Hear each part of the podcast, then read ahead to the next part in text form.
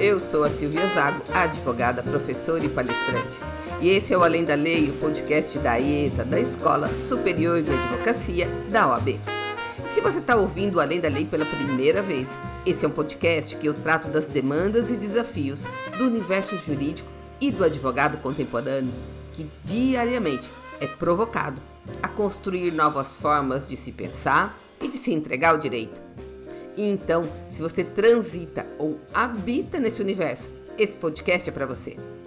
Mas esse podcast também é feito pensando em você, que é de outra formação e que do mesmo jeito tem sido desafiado pelas mudanças impostas pelas novas tecnologias e pela necessidade de desenvolvimento das habilidades comportamentais, também conhecidas como soft skills, e que tem se revelado como um diferencial de competitividade e como ferramenta de manutenção das nossas relações e dos nossos postos de trabalho.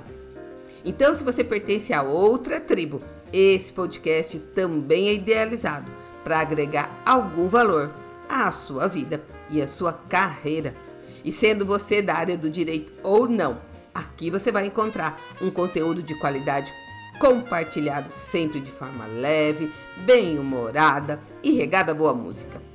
E se você quiser participar da construção desse conteúdo, envie sugestões de pauta para sileliasago.gmail.com ou também pelas redes sociais, principalmente o LinkedIn e o Instagram. E para me achar por lá, basta procurar por Silvia Zago. Então, resumindo, nesse podcast eu tenho falado das demandas, dos desafios, das expectativas e das perplexidades que, de forma geral, têm afetado os profissionais de todas as áreas. Porque, independente da carreira ou da formação, humanos é que somos.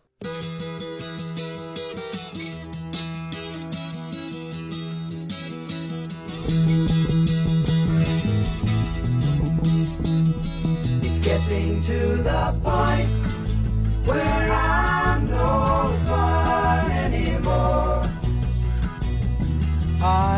sorry.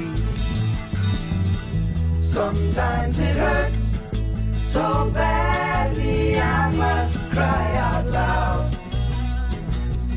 I am lonely. I am yours, you are mine, you are what you are you make it hard. Remember what we've said and done and felt about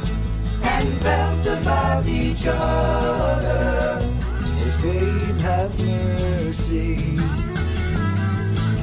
Don't let the past remind us of what we are not now.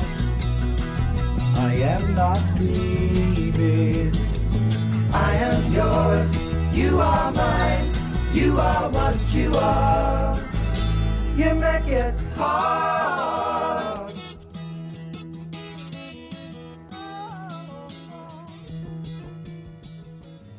O episódio de hoje nasceu a partir de uma confissão, de uma confissão de uma cliente minha.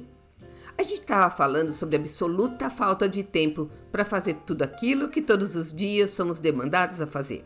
E eu comentei o básico. Comentei sobre a importância da gente ter uma listinha de prioridades diárias ou semanais para fazer a melhor gestão do nosso tempo e para colocar em primeiro lugar aquilo que de fato importa e que de fato faz a diferença. Ou seja, em primeiro lugar, sempre as primeiras coisas. E nesse momento, ela me confessou: Silvia, eu já cheguei num ponto que eu não estou mais fazendo a gestão do meu tempo Agora eu passei a fazer a gestão das minhas prioridades. e eu não sei se isso é pra rir ou pra chorar. Porque esse não é um drama que só ela está enfrentando. Tenho outros clientes, especialmente os novos empreendedores. E também tenho amigos que estudam e trabalham, ou que só trabalham em excesso e que manifestam a mesma dor, ou seja, uma desconcertante falta de tempo para tudo. Aí a gente se pergunta: as 24 horas diminuíram? Quando é que elas encolheram que eu não percebi? Ou será que foram multiplicadas as demandas, Ou será ainda que, além da multiplicação das demandas, também foram multiplicadas as distrações e as paixões? Ou seja, aquelas coisas que são verdadeiros ladrões do nosso tempo e que nos fazem perder o foco e às vezes até perder o rumo. Por outro lado, eu também me pergunto o que a gente está fazendo desse tempo tão escasso que escorre entre os nossos dedos, feito um ovo quando se quebra, mas que a gente está tentando segurar, multiplicar e administrar. E outro dia, também volta nesse dilema da necessidade de multiplicação do tempo. Sim, eu também enfrento esse mesmo desafio. Porque humanos é que somos e o nosso barco ainda é o mesmo. Então eu pensei comigo mesma: será que se eu acordar mais cedo, Tipo o professor Leandro Carnal, que levanta às quatro da manhã, eu consigo produzir mais? e assim a gente segue, ora sacrificando algumas horas de sono, ora tentando espremer as atividades do dia, feito sardinha em lata, para fazer caber mais e mais produtividade. Porque, como disse meu querido amigo e quase mestre em teologia, Luciano Geraldo, em algum momento da nossa história, alguém nos convenceu de que nosso valor não está naquilo que nós somos, mas sim naquilo e no quanto nós produzimos. Por isso que muitos profissionais, quando ficam algum tempo sem conseguir se recolocar no mercado de trabalho ou entram na aposentadoria, não encontram mais sentido para a vida e experimentam grandes doses de angústia e depressão. E isso em razão da cartilha do capitalismo, que diz que você só tem valor se estiver produzindo. E quanto mais você produzir, mais valor você tem. Então, não é sem razão que na obra Life is a Miracle, um ensaio contra a superstição moderna, o romancista e ativista ambiental Wendell Berry disse que não é difícil imaginar que a próxima grande divisão do mundo vai ser entre as pessoas que desejam viver como criaturas e as pessoas que desejam viver como máquinas. Bom, acho que já deu para perceber que o nosso bate-papo de hoje é sobre isso, sobre essa esteira chamada tempo, sobre a qual passam os nossos dias e a nossa vida, e que parece que está mais acelerada do que normalmente. Mas falar e pensar sobre o tempo é um dos grandes desafios da humanidade. E apesar da gente tentar aprisioná-lo dentro de intervalos rígidos, retilíneos e imutáveis, a percepção que cada um tem da passagem do tempo é única, é pessoal e absolutamente intransferível. É como se houvesse um descompasso entre o tempo que os relógios marcam e o tempo que nossos sentimentos experimentam. E quem levantou a questão dessa percepção pessoal do tempo foi o filósofo Russell. Para ele, o tempo é medido pela forma como percebemos as coisas e não pelo tic-tac implacável do relógio. E um exemplo disso é quando a gente tem a impressão de que alguns momentos demoram muito mais para passar do que outros. Como, por exemplo, a última semana de trabalho que antecedem as férias. Aqueles dias não passam, se arrastam. e isso em contraponto com as férias propriamente ditas, que na minha percepção passam sempre voando. e sobre o tempo, tanta coisa já foi dita e já foi cantada. Lá da Grécia Antiga vieram os conceitos de tempo representados pelos deuses Cronos e Kairos.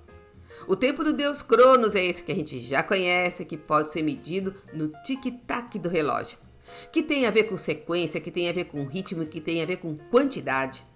Mas o tempo do deus Kairos, esse não. Esse tem a ver com qualidade e tem a ver com momento oportuno. Por outro lado, filósofos de todas as eras, como Kant, Platão, Agostinho, Nietzsche, Pondé e outros tantos, já refletiram, esquadrinharam e tentaram compreender isso que à primeira vista nos parece incompreensível. E o tempo também tem inspirado grandes poetas e cantores. E para fazer uma listinha só dos talentos da nossa terra, a gente tem a Nana Caymmi com a sua resposta ao tempo. E o Cazuza com o tempo não para. E ainda tem o Caetano com a sua oração ao tempo. E a gente jamais vai se esquecer do tempo perdido da Legião Urbana e do tempo rei do Gilberto Gil. Quanto a cara do meu filho. Tempo, tempo, tempo, tempo, vou te fazer um pedido. Tempo, tempo, tempo, tempo. Compositor de destinos, tambor de todos os ritmos.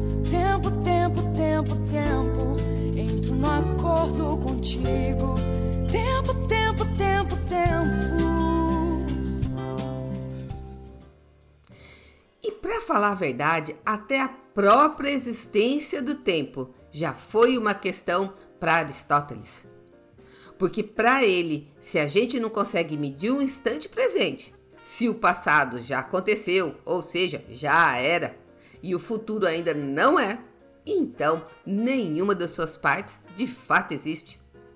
Uau! Mas nós também já ouvimos da boca do rei Salomão que existe um tempo para tudo que se faz debaixo do sol.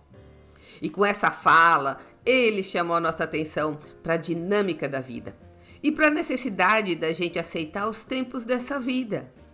E assim, ele também nos alerta para a necessidade da gente identificar o momento que a gente está vivendo, para saber o que fazer.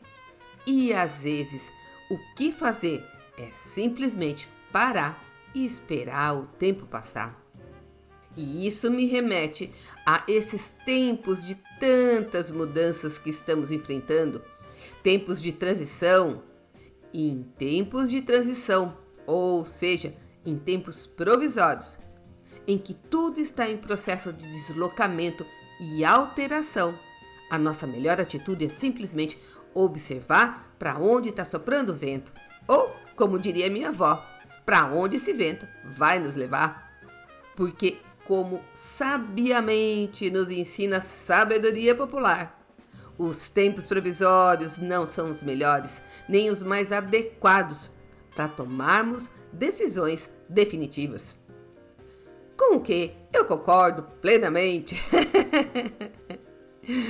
Mas hoje a gente vive no mundo que mais parece uma loja de conveniência, aberto e funcionando 24 horas sem parar shoppings, padarias, mercados, barzinhos, farmácias, academias drive-thru. Isso sem falar na internet, que oferece produtos, serviços, diversão, informação, tudo full time. Parece que parar para descansar, parar para dar um tempo para respirar ou simplesmente para dormir tá virando quase um crime ou um pecado. Porque a nova ordem é estar o tempo todo conectado, antenado, atualizado e, claro, produzindo. Mas se você não conseguir dar conta de tudo isso, Red Bull te dá asas. e eu não sei se você sabe, mas na teoria da tríade do tempo, desenvolvida por um brilhante brasileiro, o Christian Barbosa, nós, brasileiros, gastamos um terço do nosso tempo com coisas realmente importantes e que fazem diferença na nossa vida. O outro terço apagando incêndio, ou seja, com urgências e emergências. E o último terço da nossa vida a gente gasta com coisas circunstanciais, que, segundo ele, é tudo aquilo que não nos leva a lugar nenhum e que só nos causam frustrações. E aí, surge a escritora americana e colunista do The New York Times, Tish Warren, dizendo que o tempo que a gente sacrifica das nossas horas de sono revela muito, mais muito, sobre as nossas paixões, sobre as nossas prioridades, sobre aquilo que é de fato importante para nós e que faz a diferença na nossa vida. E alguns exemplos que a gente pode extrair da nossa rotina são às vezes que, por exemplo, eu deito mais tarde para ficar papiando com uma amiga ou para assistir uma série no Netflix, ou ainda quando eu acordo mais cedo para terminar um projeto no meu trabalho ou até mesmo para estudar. O que de errado? Vamos combinar? Não tem nada. O problema é quando as diversões ou o trabalho começam a tomar uma proporção muito grande na minha agenda, em detrimento de uma necessidade básica, fisiológica, essencial para a saúde do meu corpo e da minha mente. E que a gente sabe que vai impactar na qualidade das nossas entregas no trabalho, na nossa performance nos estudos e também na qualidade dos nossos relacionamentos porque não tem bom humor que resista a uma noite mal dormida. então, coitado dos nossos amigos, dos nossos colegas, da família, das equipes que são obrigadas a conviver com os reflexos da inversão de valores das nossas agendas de vida. E eu também gosto bastante e chamaria disso de ponto de atenção quando essa mesma escritora observa que a relutância que a gente tem para parar para descansar ou para dormir, até mesmo no final de semana, em boa medida, é porque essa necessidade nos confronta e nos provoca diariamente com a realidade de que, sim, somos humanos, somos frágeis, somos limitados e absolutamente vulneráveis. E isso em meio a uma sociedade que dissemina e estimula a cultura da autodeterminação, ou seja, se eu quero, eu posso. Só que não. e nessa mesma linha, cabe falar também aqui sobre essa roleta russa de desempenho que a gente vive e que é a base do pensamento do filósofo coreano Byung-Chul Han, quando ele define esses tempos de pós-modernidade como sociedade do cansaço. Mas se o conceito de sociedade do cansaço foi construído sob o alicerce do excesso de desempenho no trabalho, do excesso de produtividade, na minha humilde opinião, essa exaustão também tem sua origem na prática de outros excessos. Ou seja, a meu ver, existem outros ingredientes nessa receita que juntos nos levam à exaustão e ao esgotamento. Numa sociedade onde se demanda mais e mais desempenho, onde as novas tecnologias e especialmente os novos meios de comunicação derrubaram a barreira colocada pela CLT das 8 horas de trabalho, eu tenho visto muitos colegas nas poucas horas que lhes restam do dia ou dos finais de semana se entregando aos excessos das diversões e dos entretenimentos. E isso como válvula de escape e ferramenta de alívio para as pressões do dia a dia. E aí, quando chega o domingo à noite, bate aquela tristeza, aquele cansaço, e na segunda lá vai ele se arrastando trabalhar. Isso parece até uma questão da chamada dissonância cognitiva que é quando você sabe que uma coisa é errada, mas vai lá e faz. Aí, sua mente, que de boba não tem nada, fica buscando mil argumentos para justificar aquele seu comportamento ou aquela sua escolha ou decisão. Tipo assim, você só nega impostos e depois justifica. Ah, mas com um governo corrupto desses. Ou então você não ajuda nenhum pedinte na rua, nenhum vulnerável social, nenhuma criança no semáforo, sob a justificativa que isso é um problema dos governos, que as ONGs estão aí para isso mesmo, ou que não quer estimular esse estilo de vida.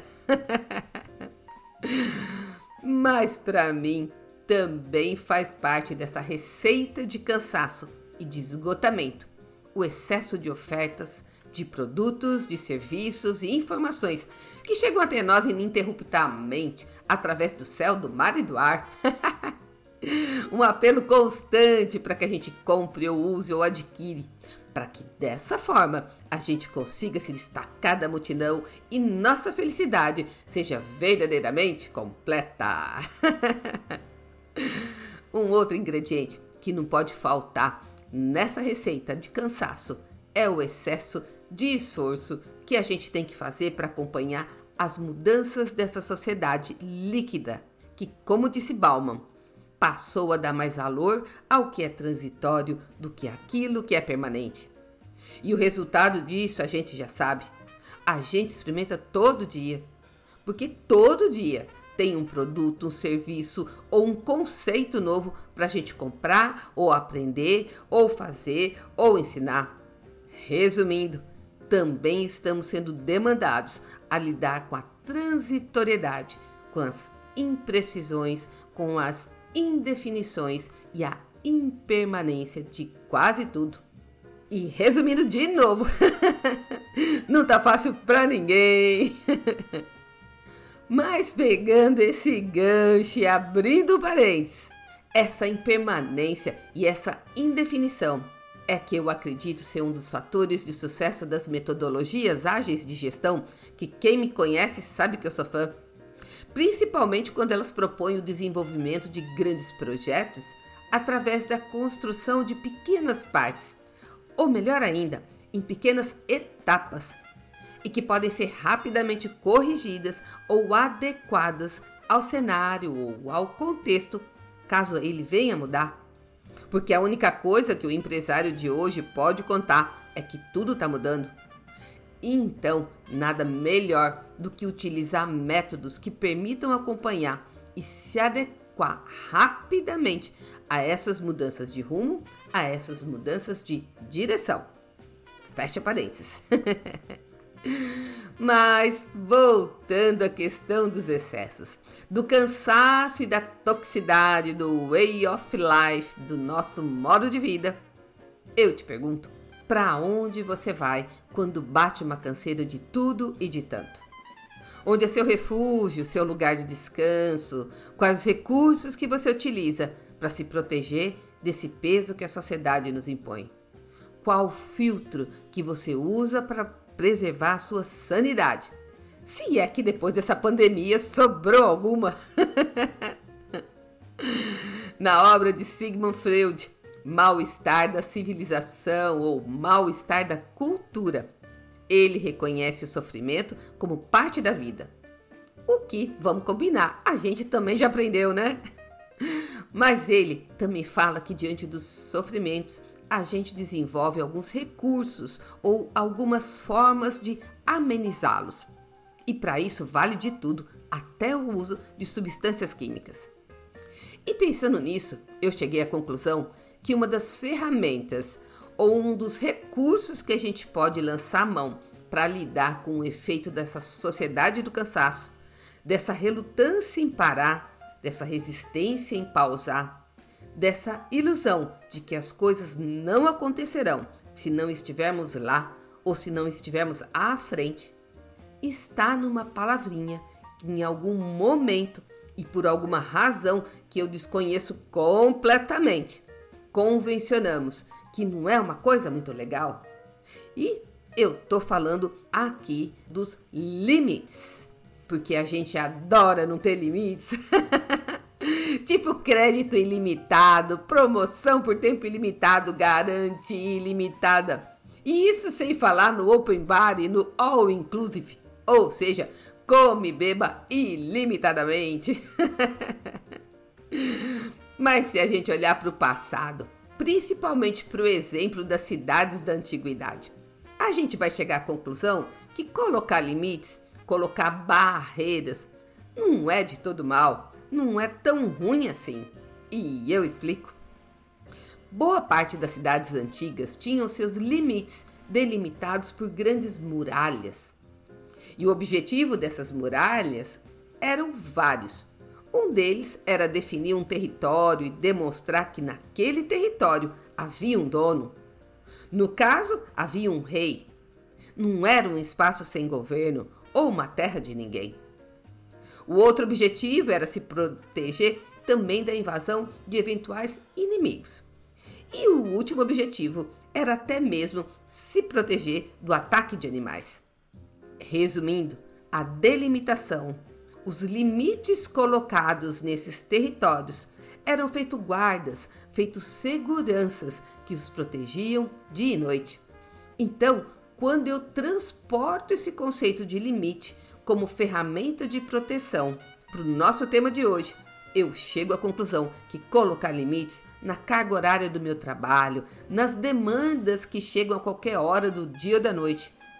Colocar limites no tempo que eu dedico aos entretenimentos de toda ordem. Pode sim ser um remédio para esse esgotamento que muitos de nós temos experimentado.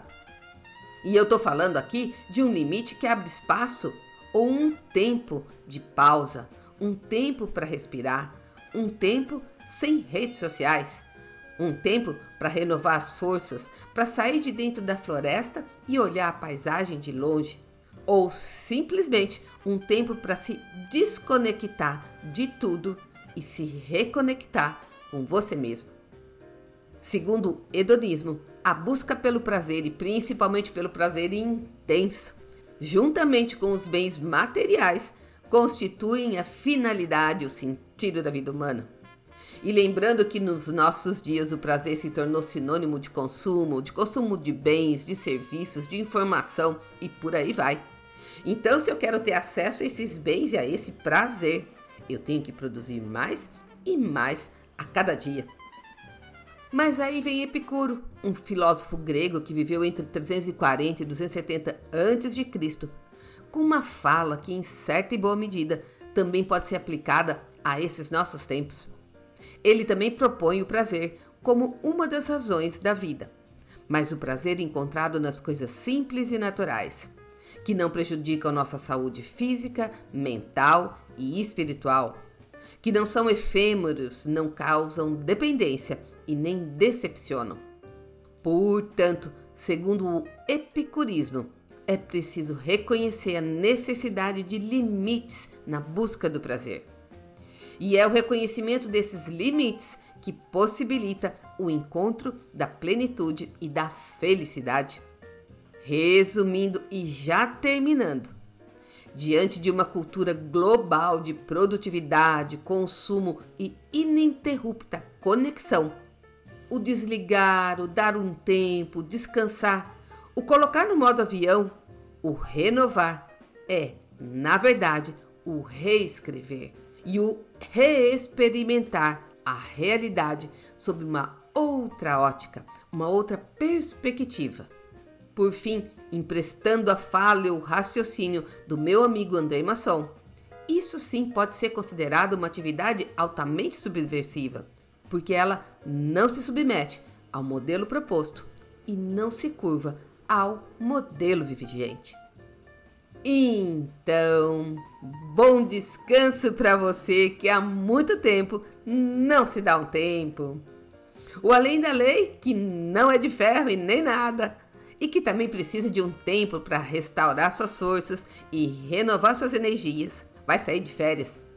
Mas, se Deus quiser, em agosto estaremos de volta. E falando em descanso, eu me despeço de você com uma fala do profeta Isaías que atravessa os séculos e que invariavelmente me inspira, me comove e que diz o seguinte: Assim diz o soberano da terra: no arrependimento e no descanso está a salvação de vocês, na quietude e na confiança, a vossa força. E é isso aí, pessoal. Por hoje é só. Se você gostou, se fez algum sentido para você, compartilhe com um amigo. E para ter acesso a todos os episódios, é só acessar www.silviazago.com.br. Abraços, saúde e até o próximo podcast.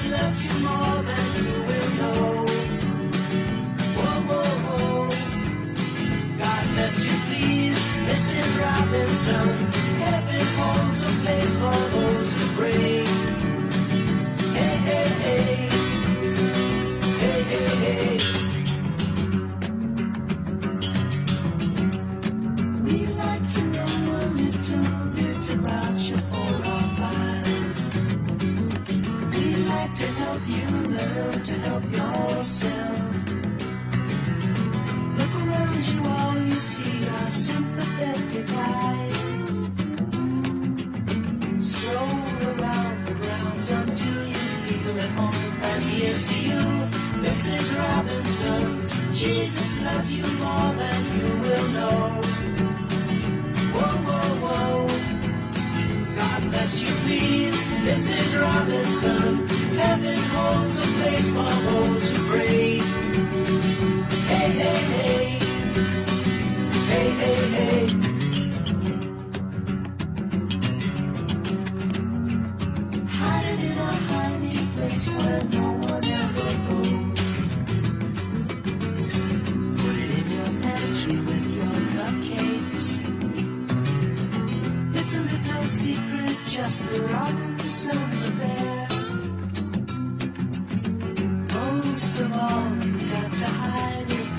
kids cuckoo you, Mrs. Robinson. Jesus loves you more than you will know.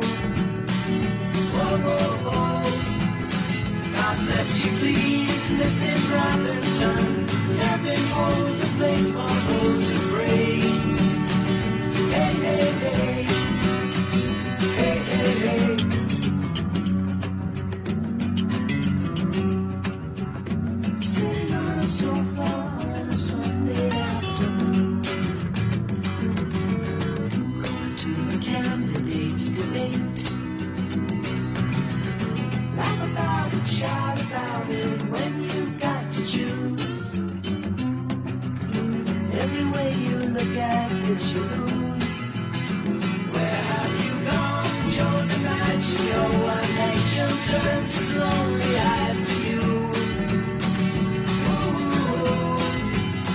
What's that you say, Mrs. Robinson?